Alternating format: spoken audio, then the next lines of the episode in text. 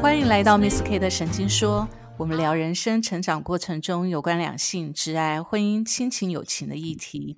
如果你喜欢我们聊的内容，请关注加分享。Hello，我是 Carrie。Hello，我是 Goto，大家好。哇，，Goto，，你今天的声音特别的有精神啊！有这么有精神吗？可能是因为我们现在就是状态很好的时间录吧。哦，因为最近真的，最近真的工作压力超大，岁末的时候，这人生真的非常的困难，我都很怕哪一间公司出包，哪个客户出包，很可怕。到了岁末的时候，大家都在防范未来，或者是过对过去一年来做检讨，对不对？所以你现在也进入了这个检讨的过程吗？呃，我没有任何事件被检讨，这算蛮不错的，客户都非常的给肯定，而且是又有更多的客户来询问，所以我现在在做的重点其实是帮客户收尾之外，绝大部分都是在做明年的计划规划。嗯，哎，你会觉得说每一年过得很快，对不对？我们又到了年底了耶！还记得我们第二季开录的时候是在今年的六月，然后还记得六月之前呢，才刚离开我们上一家公司而已。一下子今年二零二二年又到年底了。对，我觉得难怪会想起以前，就是呃，长辈们都会说，你只要出社会，特别是年过三十之后，嗯，时间会过得非常的快。嗯哼嗯哼，我完全现在能理解。今年我就是唰的一下就过去了，真的就这样就过去了。我也是哎，我也是觉得我今年过得好快哦。其实说真的啦，等到你的年纪过了三十岁，三十岁以前我都觉得哇，时间真的是青春无敌，真的非常的好。但是到了三十岁之后，你会害怕去面对一些事情，比如说，我觉得最害怕的就是面对时光的飞逝。对，还有就是这件事情很可怕。新闻很过分。我最近呢，我最近真的就是在咨询的时候，就是我看到有些人都是半夜不睡觉，然后我就说你们都不怕有细纹吗？结果我竟然被说你自己的抬头纹都那么重了，很受伤。真的，这句话是实话。你的抬头纹可不可以收敛一点？我直接只能打肉毒，这没有救了。什么时候要去打肉毒？该打的该打。好不好？好，没有问题，没有问题，我会努力的。所以这一点就真的很让人恐惧，对不对？真的很恐惧耶。不过说真的，我觉得哦，细纹或者是皱纹，这个随着年龄的出现，我觉得这是一种智慧的代表。有时候你反而有了皱纹之后，你会是有一种成熟的韵味。我不知道你有没有看过这样的状况？有，其实有的时候就是慢慢能了解为什么会有，就是大家挑伴侣、挑对象会找会会会喜欢熟男这样子的感觉。对，很多男性真的脸上有了一些呃细纹之后，他反而他的魅力是上升诶。对，我也这么觉得。而且不要说男性了，我觉得女性也是这样子。就是我觉得女人也不用害怕你脸上有细纹，因为有的女人呢，到了有这样的年纪，就会有这样的韵味跟这样的成熟度，你反而比年轻，对你反而比年轻时候那种那种。呃，那种娃娃脸，或者是 对，或者那种那种满脸胶原蛋白的那种脸，看起来更更有韵味，更漂亮。我自己的感觉是这样子啊，我也这么觉得。为什么？所以那虽然说被人家攻击，因为我的抬头纹真的特深啦，所以这个就是被攻击是有点太过分了。是爱 你的人还是那么多啊？爱你的抬头纹吗？哎，我也不知道哎，可能就有有人还在下面附和说，对啊，看可不可以夹几张信用卡哦，超过分的。夹信用卡是哪门子说法呀？因为抬头纹，我看一下，一二三，哦，这样子一抬头的确可以刷信用卡，没有错，是不是？是不是？就是算是个人特色，小眼睛的特色了，这没办法，从小就被说眼睛小，所以就习惯性把眉头往上，就是往上提这样子。对，所以这个就是从小就有了。嗯，不错啦，不错，这代表你一种成熟的韵味。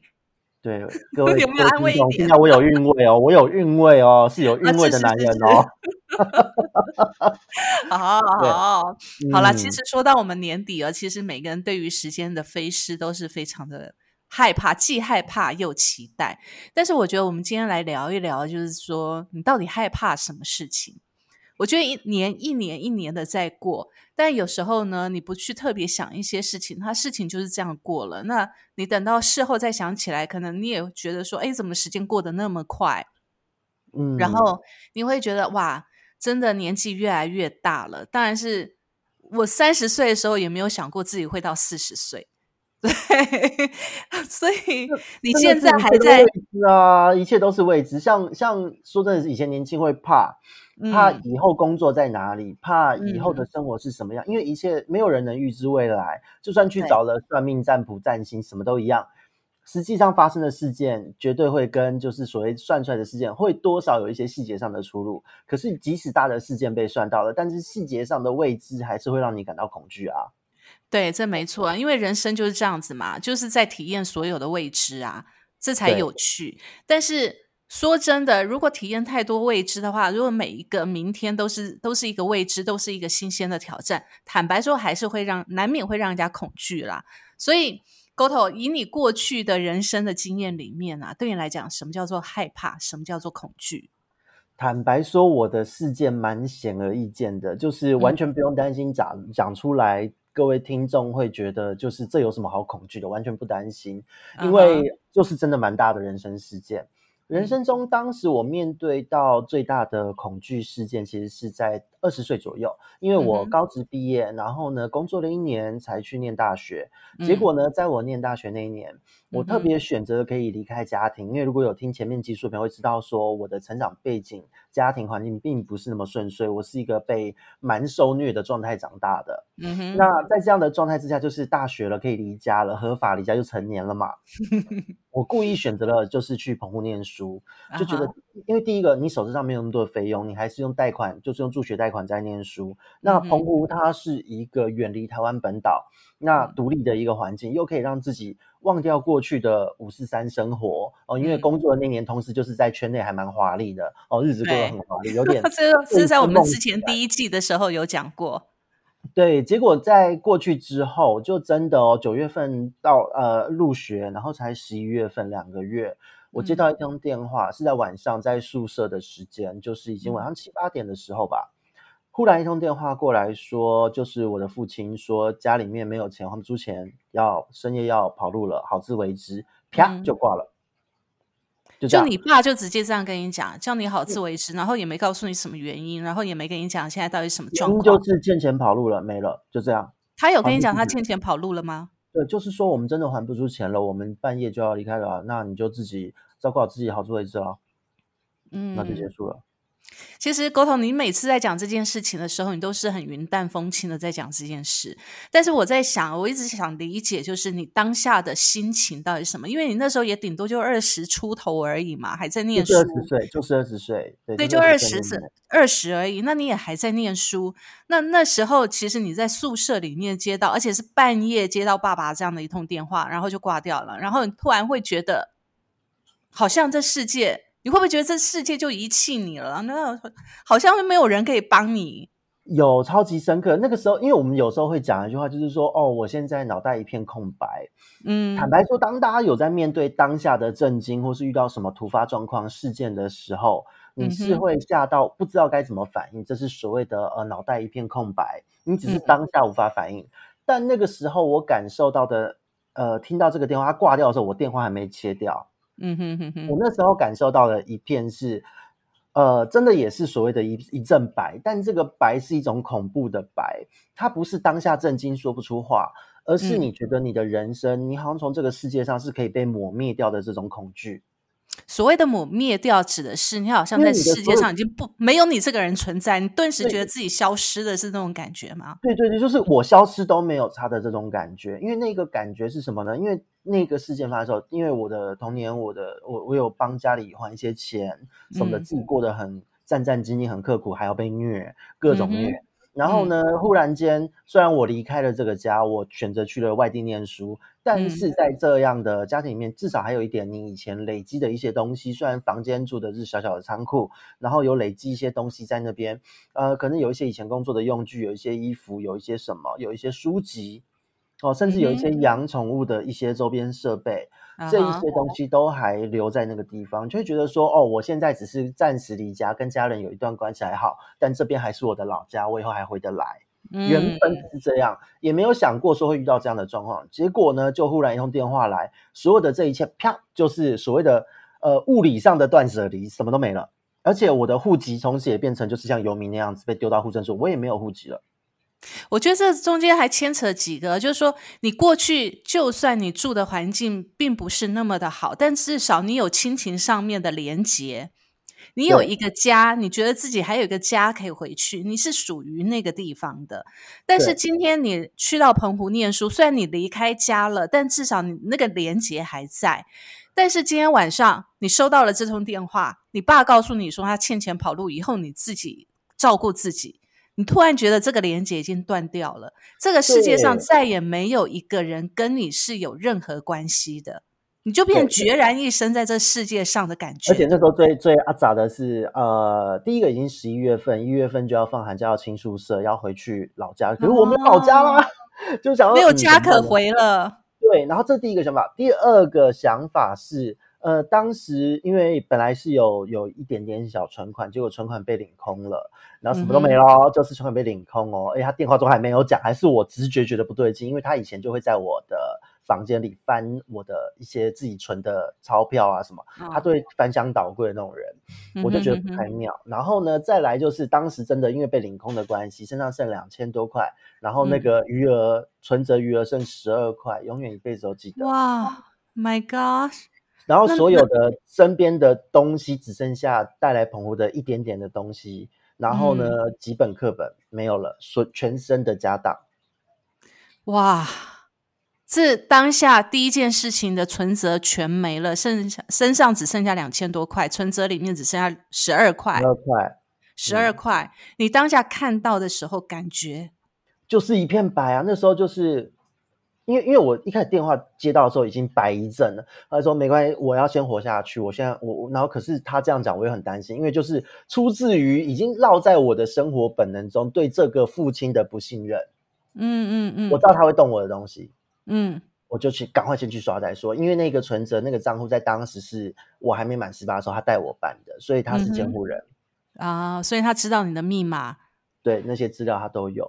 那以前那个时候就是很信，就是即使被虐也会觉得对家人要有一些信赖或什么，觉得因为当时在那一个所谓的被虐待的这一个 cycle 里面，哦，你会试你会试图吻合虐待施呃施虐者的需求，你会试图去满足他，然后来换取对他对你的关心，因为当时的状态真的会觉得你的世界只有他了，只有这一个家人是爱我的，我是到哪都不受害，当时是这样子的一个内心状态。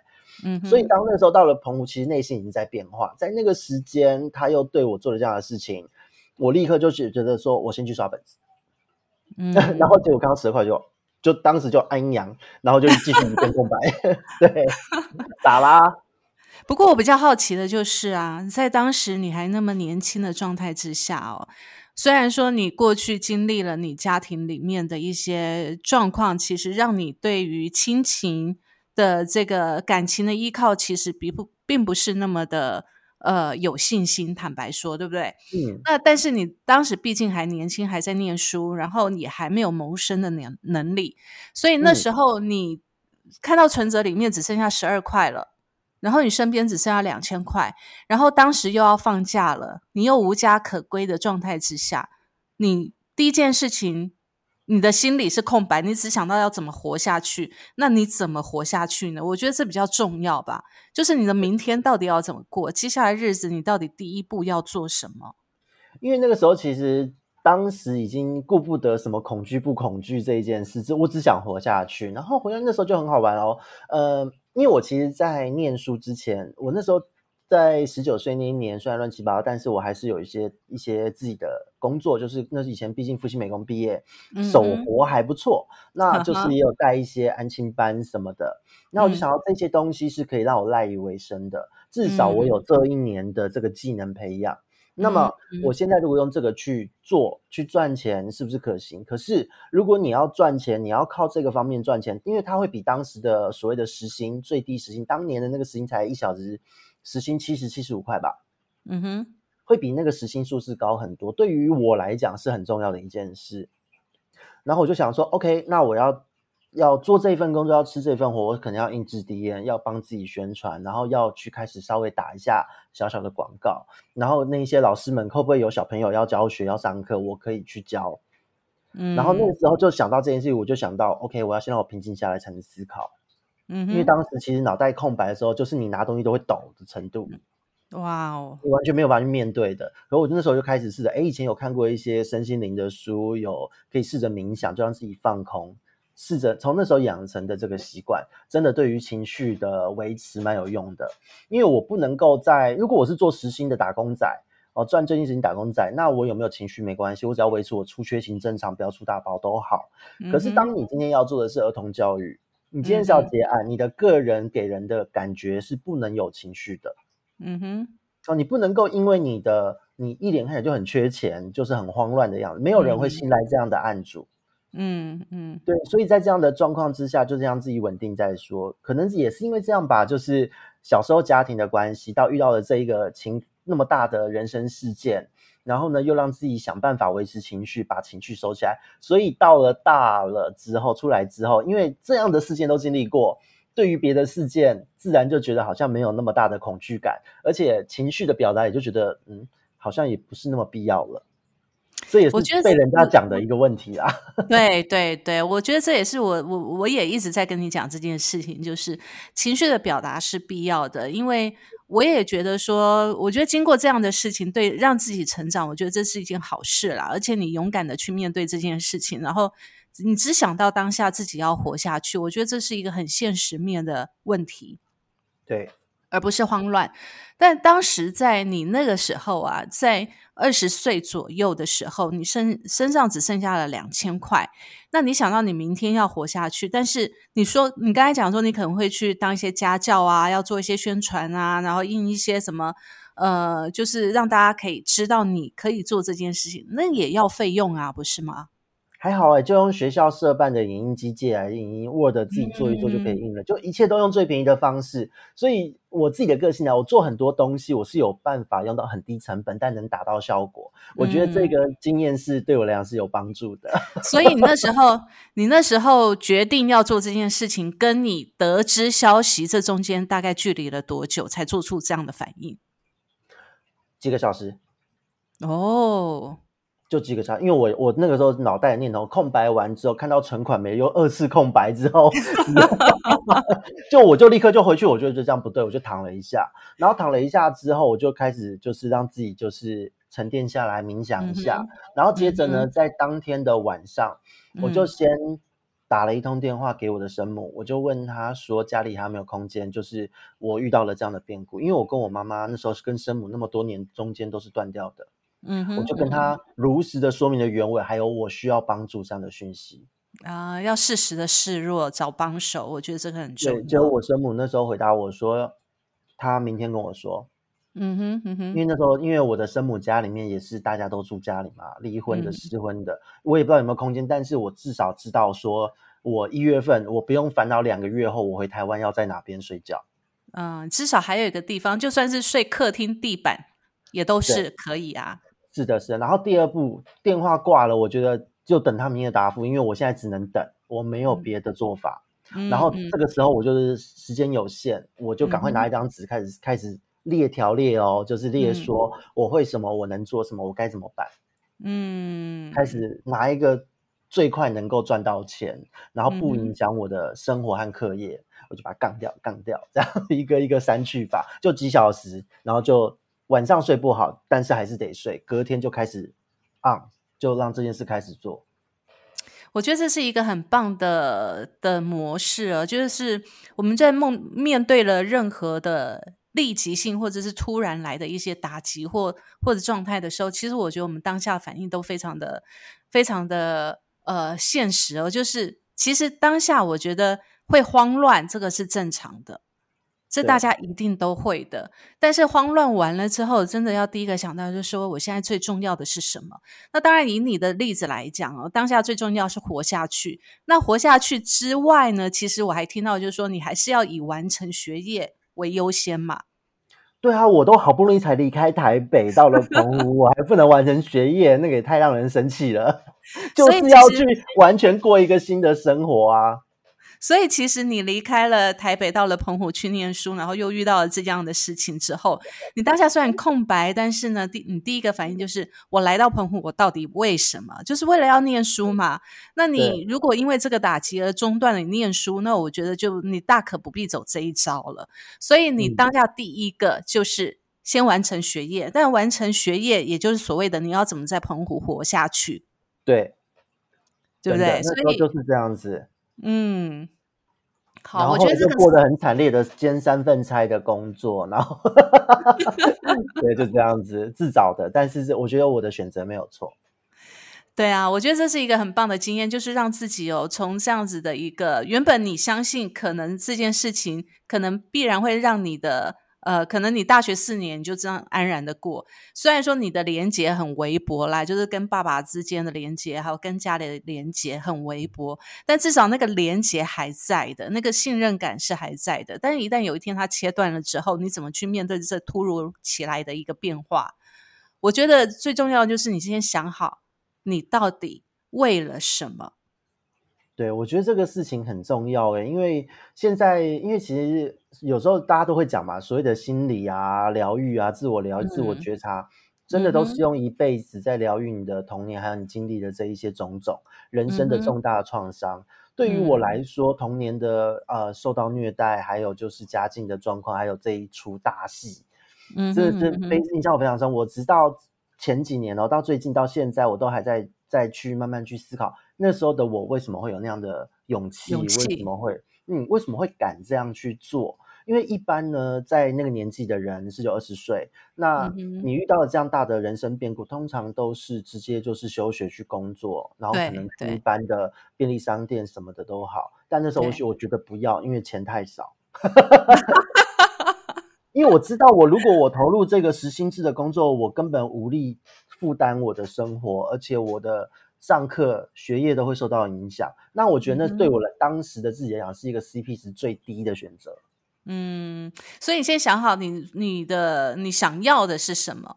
我觉得先想好你要的是什么，然后什么样的一个做法可以完成你要的这个东西不被影响？我觉得这个才是你的思维模式嘛，思维逻辑，对不对？所以接着你就开始去。找资源来 support 你的这个你要的这个东西，比如说你打电话给你的生母，然后问他你你回去的时候可以住在哪里，然后接着呢就是你开始列把所有能做的列下来，然后逐条的去审视你可以做什么，然后要花什么样的时间跟找什么样的资源，对。因为那个时候真的不这么做也不行，你真的就是脑袋如果还到了隔天还是一片空白，你真的也只能去打工族了啦。那那这样子就就是最下策。可那时候我有稍微转念，就是既然已经有了最下策，嗯，那么我现在想要做的事情就有一试的价值，因为给我试成了，嗯哼，我的生活我的学业可以兼顾。如果我试不成，我至少还可以去打工啊，还可以去去加油站、去便利商店嘛。嗯哼哼哼，对，所以我就觉得，既然已经有了最坏的打算，那其他的部分我就有事的家就去做了。嗯，就在几个小时之内，叭叭叭叭叭，一下一下子就就规划好了，好就去做，就这样。嗯，对，因为你没办法啊，时间是公平的啊，因为因为因为二十四小时就是在跑，这个事情就已经发生了，你只能两千两千块能活多久？这意味，因为当时一餐在那个澎湖一餐哦，大约就是八十块左右就可以搞定了，吃到你撑死。那我一天的消费平均就是一百上下，扣掉一百五，然后呢，两千多块你省一点还能吃久一点，嗯哼哼，对。可是你再怎么算了不起，就是两到三周的时间，你一定得找到下一步。对，对，所以那时候就是觉得先做再说。这真的是生存战哎，就是你遇到生死关头的时候，你究竟要怎么让自己活下去？呃，这个真的是很考验人性，还有你的坚韧度。对啊，就觉得嗯，所以有时候会觉得，现在虽然看起来好像，呃，还是像个毛头小子，都算年纪大了，可是我觉得，哎，至少内心经历过这件事情，对我来讲，我是不脆弱的人。嗯，对，我觉得我有太不脆弱了啊！真的吗？我我检讨过头了，你了解吗？好哦，因为这个事件真的不是一般的人的生命中会碰到的事情。那所以在这样的状态，因为每一个人的人生际遇不同，有一些人是生死相交关，有一些人可能是呃生离死别，各式各样的状况都有。那像 Kerry 你那边是有经历过过去有什么样的一个恐惧呢？有去是什么样的心态去面对它呢？你说到恐惧啊，其实呃，我我这仔细想，我过去恐惧的事情，坦白说，我觉得我们都属于同一类人啊，就是太坚韧嘛？过于坚韧，然后你不觉得那个是恐惧？但事实上，当我讲出来的时候，对别人来讲，也许哇，你当时怎么会那么勇敢？我觉得这是一件还蛮嗯，我要思索一下，就是说，其实要真的讲恐惧的话。我想一般人应该也很难会去遇到跟着呃地下钱庄独自一个女子带着带着你身边仅有的一些一些钱，然后跟着地下钱庄可能去换钱。这个起因是什么？是因为我当时离婚的时候，嗯呃，我觉得离婚不可怕，嗯可怕的是。当全世界都不支援你，而你还带着一个小孩子，哦，女性的坚韧通常都是因为小孩子。对，我觉得离婚并不是一件可怕的事情。嗯，谈恋爱都会都会失恋，都会分手。我觉得分分合合这是人生必然会发生的事情，尤其在感情上面，这个没关系。但是，一旦你带着一个小孩，而且那时候我儿子还很小，才。才几岁？才两三岁而已，才两三岁而已。那你带着这样的小孩，然后你的工作收入还不足以可以支撑到你可以去呃独立门户。嗯，你知道在在台北生活，其实你租个房子，你要让小孩子念书，那坦白讲，你一个月薪水真的，如果只是一般的上班族，三四万其实。真的是不够的，不够啊！那个那个，现在寸土寸金，呼吸都要钱。对，更何况说当时其实说真的，我们还我觉得我自己还算蛮幸运的啦，就是说至少我还有工作的能力。那但是我觉得很多女生是可能当下她没有工作的能力，所以她一下子碰到这样的状况，可能她也不知道要怎么办。那回到我自己的状况，你说恐惧的事情就在当时发生，就是。当时离婚的时候，其实家里没有给我任何的支援，就人家说你你离婚了，有的爸爸妈妈会说你离婚了没关系，你就尽管回家，家里至少是娘家可以让你靠。但我没有，听起来就好甜哦，听起来真的超超级甜的。对，你就觉得很温暖，对不对？但是我没有，因为当时我们家里的状况，我姐姐的精神状况有问题，然后呢，我们家所有的财产都给我哥做生意了，然后我哥又生意失败。所以，我们家的财产全部都没了。这人生也太难了吧？还这做生意，还这还生意失败，然后各种惨，然后再加上你的状况，又遇到了离婚，这叫什么？屋漏偏逢连夜雨这种。对，就那一次，那那两三年哦，整个状况。但其实说真的，因为我是我们家的最小的嘛，所以我哥哥姐姐所发生的状况，其实我当时都是跟着我爸跟我妈去。去照顾我姐，然后去解决我哥的问题。那我的问题，当然我爸跟我妈就没有办法顾到我这里来了。他们光解决那两个大的，他们就已经头昏脑胀了，真的是一辈子的问题。那我的自己的问题，我只能自己扛。那有时尤其那时候我发生事情的时候，就是离婚的时候，那求助家里无门。我爸那跟我妈那时候心情糟到极点嘛，为了我哥跟我姐的事，心情糟到极点。然后呢，我爸跟我撂了一句话，他就说：“他就说你自己的事情自己解决。”也许在当时的情境之下，这是爸爸的气话，因为他压力非常大。也许啦，也许啦，对。那当时当然对我来讲哦，我真的也蛮心灰意冷的。就是说，在我求助无门的时候，我们家没有办法帮我也就算了，还把我踢出门。嗯，还把我踢出门，因为当时他只跟我讲，他说家里没有办法让你住，你也不用回家。这这个感觉完全就是跟我的状态是蛮接近，就是你被扫地出门了，对对，我被扫地出门，不要来烦我们哦。这种对对对，你你自己的问题自己去解决，我们没有办法帮你了。那你其实我当下的感觉，你知道吗？就是就是跟你当时你爸跑路那种感觉，其实是很像的。孑然一身，然后还要被扫地出门。对，然后我还带着一个小孩。嗯，尽管当时那个时候你的工作还顺吗？当时的工作，坦白讲哦，人在碰到这种状况的时候，那时候还年轻。那其实我年轻的时候，坦白说，个性还蛮就是老娘不爽了就不做了那种那种感觉。当时该该不会是刚好就是你不爽就不做的时机吧？呃，其实有点想不太起来了。当哦，当时是有工作，其实当时的工作是有工作的，对。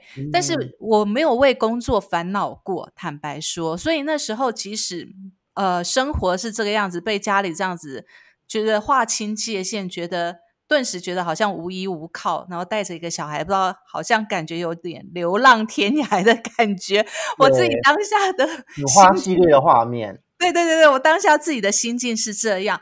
但是我觉得这还不是最惨的，最惨的就是说，因为我们家倾尽全力帮我哥做生意，所以所有的家产呢，包含了我们姐妹，我我跟我姐其实都有帮我哥贷款。嗯。所以当时呢，其实我们身上有帮我哥背了很多的债务，是这个是当时最惨的状况。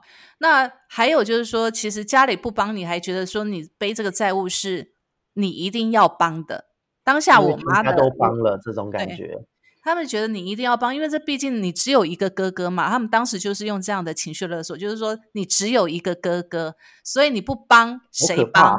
对这句话好可怕。当时就是呃，我觉得我的状态就是为什么我那时候还能够起得来，内心还能回答，还能够稍微平安，就是因为其实不只是我，因为我的那时候我的爸爸跟我后母啊，他们我后母也是有两位小孩的人，就是两边都是离婚带着孩子来再婚的所谓的重组家庭。那那两位哥哥因为成年嘛，年纪比我大蛮多的，早就成年，所以他们其实有被要求办信用卡，然后用呃就是那个叫什么？呃，预借现金的方式帮忙还一些债务，所以他们还没出社会就也扛了债。嗯，我就讲这个是大家均摊啦，大家一起踩。那我年纪小，这样子想自己还能稍微过得去，我觉得这也是当时的一个情境。对，那所以其实我想，反正背债就背债了嘛。但是呢，你你又碰到是，就是这个社会上，就是你的生活周边，你最亲的人都没有办法帮你，而且还把你扫地出门。你连回家哭诉的那种情感上的慰藉都没有的时候，你我看着我的儿子，我真的当下真的欲哭无泪，真的欲哭无泪。但是你得要生活下去，你该怎么办？除了我自己的一份工作，我的工作其实说真的还债都都不够了，我怎么养小孩？所以当时呢，我又觉得小孩子我不能放着他，因为既然你已经生了，而且。我很爱我的儿子，我不能让他有任何觉得，呃，他有被遗弃，对，我的人生满满的被遗弃感，那真的是人生很大的一个恐惧，还有一大遗憾吧。对，所以我那时候真的体会到，就是为母则强这件事情哦，就是，呃，你在遇到任何事情的时候，其实。我我觉得可能就是你看到你的小孩会给你力量，所以那时候当时我我第一个感觉就是我要把他照顾好，嗯，我要把他照顾好，在他这么天真无邪的状态之下的年纪的时候，我也不会让他去感受到我跟他爸爸之间的一些分裂，然后我也不会让他感受到我们现在的生活状态的的一个呃恶劣的状态。所以其实那时候我第一个想法就是怎么办？我我得要去想办法筹钱。所以我那时候就会就在想到底要怎么办。第一个，我的负债大于我的收入。对。然后呢，第二个，我得要让小孩有个稳定的地方。是，没有地方住很可怕。对，第三个，我没有任何人可以支援我。嗯。然后第四个，我又得要保住我的工作。对，这四个事情加起来很恐怖哎。对，就即使我的负债大于我的收入，我还是得要安稳，有一份安稳的收入，才能够稳定生活，也才能够让我的小孩有一个安定的情绪。我觉得这个是最重要的一个一个核心脉络。所以我当时在想，说我怎么解决我钱的事情。嗯，所以就会有我刚才讲的，跟着黑道去地下类似地下钱庄。我到了南部的乡下，从北部到南部这样子。对，从我一直记得我那时候一个人去的时候，我没有让家里任何人知道，因为我们家也不会管我了嘛，我就自己一个人去。那当时我在想。我不知道我会面对什么样的状况，但是我我只知道我在路边等的时候，来了一辆货车，货车 吗？对，货车，然后上面有两个男男男生，就是中年男子啦。那我那时候就毫无畏惧的，我就搭上了那台货车。我也不知道他们要载我去哪里，我只知道，我也不知道，我我只知道我要用我仅有的信用卡的额度去换钱。换现金，是我只知道这样子。对，因为这个真的是很大，觉得等于是说，其实恐惧的点在前面，恐惧结束，做出了决定之后，后面就无所畏惧了。来吧，兵来将挡，水来土掩，决斗。对，所以我不知道我会不会再去哪里。那反正我都已经踏上这条路了。我要的东西就是我要把，对我一定要拿到手。那所以沿路就在，你知道，经过那个 南部乡下，还经过那个坟场，就是坟墓区的地方，这样对，非常的偏僻。然后我就在想说，哇，这个到底我一路上坦白讲，我也没有露出惊慌，也没有什么，我只是看着周围的变化。嗯，然后我想，我想我一定，我待会如果发生了任何事情，我会怎么做？嗯，在开始脑海中预演情境了。对对对，那不过我觉得，我觉得也很幸运，就是说，当然也没有什么事情发生，只不过这个这个路途的过程当中，其实我觉得那个心境是非常的起伏不定的，我内心真的是起伏不定啊。但是我觉得，就像你刚才讲的，在做这个决定的之前呢，其实你就已经先面对了这个恐惧了，这个恐惧面对了之后，你才有办法去做这个决定嘛。是。对，那所以其实我觉得你问我在过去的状况之下有没有什么让我很恐惧的事情，我想这也是一般人不太会遇去遇到的状况。对，这的确也是一个一般人的生活中呃不太会碰到状因为就我所知，很多人都是有家人可以相挺可以借钱，但我们就是被家人弄到的人，所以 所以你根本求助无门，而且。那个时候，我们的年纪和我们的人脉，你不可能去跟自己身边的同事或什么借这样子的钱。对，那以我的状态，我还是个学生，我怎么借钱？对啊，对啊。不过说真的，我觉得经过了这些事情之后啊，未来再遇到任何事情，对我来讲，我都会觉得哎，小 case 了，因为因为你人生的关卡，你未来大。大概会会碰到什么样的事情？最糟的状况你也都碰到了，你孑然一身，没有人任何没有任何人可以帮你，然后身无分文，然后你又带着一个小孩子，你到底能去哪里？那最重要就是生活下去嘛，生就活下去，就像你刚才讲，活下去真的要先活下去，先活下去再说，然后盘点自己所有可以做的事情，是。如果如果连这点都做不到，真的人生会很难呢，因为你会一团乱。对，啊，一乱就完了，因为后面的所有事情都会因为都会只会让你越来越混乱，它会变成一个恶性循环，然后恐惧会被放大。对，可是如果前面盘点好，你就没有恐惧，因为你已经面对了这个恐惧了。对，所以其实你知道吧，在当时哦，在没有任何人可以帮忙的状况之下，我先稳定我的生活，去找钱。然后呢，其实当时我买了一本书，叫做《那时候我只剩下勇敢》。你知道这本书哦？你看书名就是真的是就是在讲这件事。那它的作者呢？其实他的作者就是在讲一个呃，离婚了之后，他把自己陷入了一塌糊涂的人生的阶段，他吸毒。然后开始滥交，然后完全没有办法控制自己的一个糜烂的生活，烂到底的一个生活。那这个女主角呢？其实她是一个女的，作者是一个女的。这本书其实很有名，就是那时候我只剩下勇敢。那她什么时候觉醒呢？就在她妈妈过世之后，她发现她身边已经没有任何亲人可以接纳她了，因为她已经烂到底了嘛。所以大家都会很失望的。如果是自己的亲人的话。大家都很失望了，所以他那时候他妈妈过世的时候，他突然觉醒，他觉得他不能再这样过下去了。然后呢，他决定要做一些改变，因此呢，他去走了一千一百里的太平洋屋脊。嗯，太平洋屋脊那个超级长哎，对，它全长有四千两百八十六公里耶。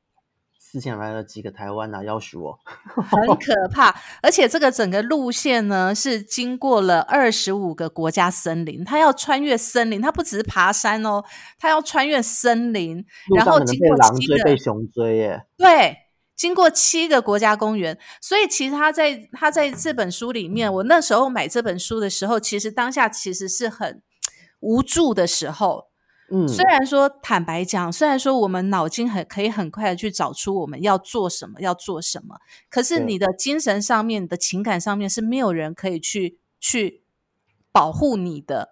那个时候其实就是一个完全的无助，因为你就算内心很坚定，然后呢，现实上你无依无靠，这件事情现实上是真正的。所以，其实，在路途中，或是你在执行这件事情过程中，呃，你有一点点的意外。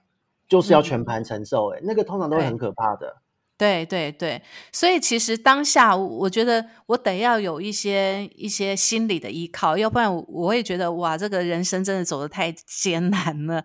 其实不只是我的人生，是我还得带着一个小孩子，我怎么样，我自己一个人怎么样，那倒是无所谓，我不能让我的小孩有任何一点的损伤。嗯，都是真的是为母则强啊。对，所以当时呢，我我其实当我心里最无依无靠的时候，我就会跑到成品去，我就会去看书。那我就看到这一本，那时候我只剩下勇敢。其实当时我也看不下这本书，我坦白讲。但是我看到勇敢两个字，我就觉得它好像会抚慰我的心灵，所以我就把它买下来放在我的床头。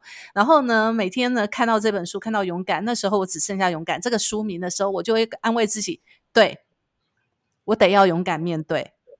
自己给自己的这个勇气，对，这是一股力量。但我那时候是没有心思静下来去看这本书的。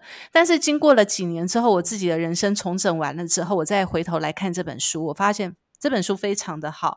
我大概念了几句，就是里面讲的。我们刚才讲到勇敢到底是什么？他这边讲到说，勇敢是坦然面对心碎，是一种勇敢。嗯，坦然面对心碎，对。接受一无所有也是一种勇敢，就像我们当时一无所有。对，好，再来，在困境中坚持到底也是一种勇敢。嗯，这很难诶。你在困境当中，就像这个作者，他走过了这太平洋屋脊这么长的路，他在这书里面他写到说，其实他这一段时间哦，他差一点被德州长角牛攻击。德州长角那个搓搓到会渡破长流，好吗？对，然后呢，走的跌跌撞撞，他也曾经从山上跌下来，跌到谷底，全身是伤，然后也走了一些很多毫无人烟的偏僻的道路，然后呢，也经过了一座即将被炸掉的山头，他也穿过沙漠。哇，这个真的是很困境哎。他是苦行僧吧？他把他之前荒废掉，本来应该在生命中承受的苦难，在这一趟行程全部就是具体化的呈现一遍呢。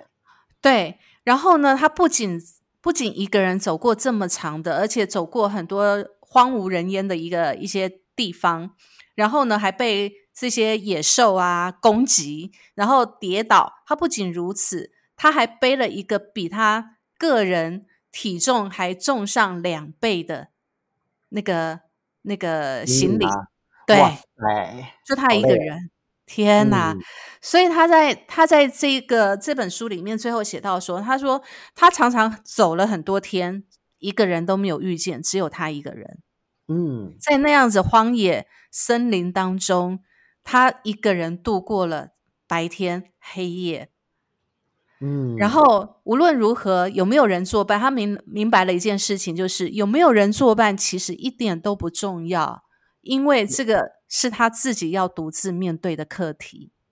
对，完全能理解耶，因为就像你的遇到了家庭中的困局，我遇到了被家人抛弃这样子的问题。嗯，这都是我们人生中只有自己能面对处理的功课。就像他在这一趟旅程之中遇到的种种的危难，还有这些痛苦，全部都是自己要盖瓜承受的，没有人能够帮你。对他整整走了九十二天，九十二天，三个月的时间，哎，那他结束的瞬间应该心情超好吧？就觉得会会觉得自己重生。我真的觉得那个感觉，因为我体验过，就那个在在自己不知不觉的努力之中，从那样子的家庭状况、这样子的一个呃极难状况中活下来了。那时候真的觉得，哎，当我拿到我我特别是我当我拿到毕业证书的时候。我在大学的时候，我毕业的时候是我的生母家人就安排来澎湖玩，因为我那时候第一名毕业，然后看我领奖，然后什么，那时候大家一起合照的时候，我差点哭出来。真的，我觉得这个你恍如隔世的感觉，对，会觉得我给自己这四年的的的付出，还有这一路走来的种种，给自己一个很大的感谢。所以有时候就是那种颁奖典礼，如果有颁奖感言，我都会很好奇。就是说，这一些人都一直在感谢他人，但嗯，真的很想讲一句，就是呃，当你走过了困境，面对了这克服了这些困境之后，你你你直视了自己的恐惧之后，请你务必在你结束这一切的时候，对自己说一声辛苦你了，辛苦自己了。对，那他书里面也写到，什么叫做勇敢哦？除了我们刚才念的那几个以外，决定原谅自己也是一种勇敢。嗯。很多人他没有办法面对自己的失落跟错误，他可能就就就这样子消沉下去了。但是我觉得你决定原谅自己，这需要很大的一个勇气，因为你除了要面对自己的错误，你也要面对自己的软弱。嗯，这是一件很对。最后他写到，真正巨大的勇敢是面对的恐惧，瞪视他。瞪视他，对，毫无畏惧的面对恐惧。其实我们以前常讲，所谓的勇敢是什么？就是我们从小被教的嘛，就是你要无所畏惧，你要不害怕，叫做勇敢。比如说你跌倒了，你要勇敢的站起来。对，不要像现在去打地板，说地板坏坏，这个先不要。对，让小孩子去面对他。但是我说真的哦，你说打地板，地板坏坏这件事情，它也不全然。是错的，也就是说，它其实会教会我们一件事情，就是说，其实所谓的失败，它不全然是你一个人的责任，也有可能是互相碰撞出来的结果。这个结果是大家要去负责的。是的，是的，对不对？我觉得这也是一个很值得我们去去深思的一个状况。那所谓的勇敢是什么呢？过去我们都会叫哦，你要成为无敌铁金刚，你要完全不害怕去面对，叫做勇敢。可实际上呢？越来越大之后，你才发现，其实所谓真正的勇敢是，即使你害怕，你也愿意去面对。是，我觉得这个真的很重要，因为如果你没有办法去面对这一切，你真的就是像刚刚讲的那种状态，一步错，步步错，一步乱，步步乱，就会真的整个人的生活都会乱七八糟。对啊，对啊，所以我觉得真的这个是需要很大的勇气啦，就是你要去面对你害怕的事情，然后呢，你要面对它，解决它，放下它，不是有这样的一个说法嘛？所以坦白说，我觉得我们哦经历了，当然很多人的经历也许有比我们更。更糟糕的也有啦，我们不能说我们是世界上最糟糕的，一定还有比我们对比惨比不完，比惨 比不完，因为世界上你知道，我们第三第三世界还有很多比我们更糟糕、更糟糕的事情。但是我觉得不管怎么样，你在逆境当中去找出自己的那一条路很重要。那这条路怎么找呢？其实要靠的就是我们自己的一个勇敢。你怎么去看见你下一步在哪里，而不是被眼前的一些呃打击给蒙蔽了？不要去看事件，去看看这个事情的本质，为什么这个事件会发生？那事情发生了，我们没有办法逆转时间，没有办法去让你后悔、检讨这种事情。先等我们解决完事情，我们再来检讨。对，我觉得这是很重要的，不要慌。对，没错。所以第一件事情，先想我怎么活下去。嗯，活下去的的目的是什么？那我觉得很多事情都是这样子，就是当你想到你要活下去的时候，你脑中自然就会有很多你活下去的办法。嗯，因为当你今天那个时候，像我自己遇到，讲我自己就好了。我遇到这些状况之后，我我我冷静下来，我想到的就是。我不得不求，因为我其实我的人生我是很少求援于别人的。嗯哼哼哼，我都就是那个时候我就想，我不得不求援了。那我要找我的谁能够帮到我？我总不能去找我同学借宿吧？但这也是一种方式啊。这是一个方式，但是就是还有一个生母在，我觉得我应该要问问他。那跟他联络之外，我也开始就是 OK，这件事情解决了，那我就来解决下一件事。我有什么技能能够让我活下去？对，对，没错，这个很重要，否则真的是会虐死自己啊。对，然后其实走过了前面这一段之后啊，我就告诉自己，我不会再让自己陷入这样的困境了。我觉得这是真的，就是这是一种事后我们大家的检，这才是真的检讨。对，那怎么避免陷入之前的困境呢？第一个，当然你自己要变强，要有能力担得起。对，要有能力担得起。那怎么有能力担得起呢？当然就是要让自己去学更多，你的技能要增强。那所谓的技能，当然生存技能也好，工作技能也好，或者是你要让你的世界变得更大。而不是只局限，对你不是只局限在一个点上，所以你要让你的世界变得更大，你需要什么样的一个行为？我觉得这就是后来才会想到的啦。就是说，我不想再让自己陷入之前那样的困境，你该采取什么行动？嗯，那个时候像有时候就想一想哦，自己后来出社会后会过劳，我觉得有很大一部分是来自于这种不安全感。真的，真的，真的，那时候觉得我不想过这样的日子，我不想要只有这样。那我知道这辈子我不能再依靠别人，嗯哼，所以我自己一定要努力。然后那时候就是用这种心态，那我我我我自己要努力下，那我要往哪个方向努力？那我会什么？我学了什么？那我以后想做什么，就把这些问题一直交叉，不断的交叉比对，比对到最后就出现了自己的行动依据啦。我该找什么样的工作？我的能力能不能再复合多一点的东西？就这样子把自己抄上来了。嗯，然后抬头纹就变成三条了。但我觉得很棒，就是我们现在还能够谈笑风生，在谈过去这个最恐惧的事情呢。那。我觉得这是一个很棒的啦，就是当你走过了恐惧之后，你面对过了恐惧之后，你就真的再也无所畏惧了。对，像真的现在遇到什么大事件，什么人家都说很夸张，我都说啊，这还好吧，就是都可以细细的带过。不过我说真的，我也一直在提醒自己，就是说，当时虽然啦，我们走过了这些，也许有些人熬不下去，但嗯，比我们还厉害的人还是有，所以我也是随时在提醒自己，就是说，当别人有这样的状况发生的时候，我们要感同身受。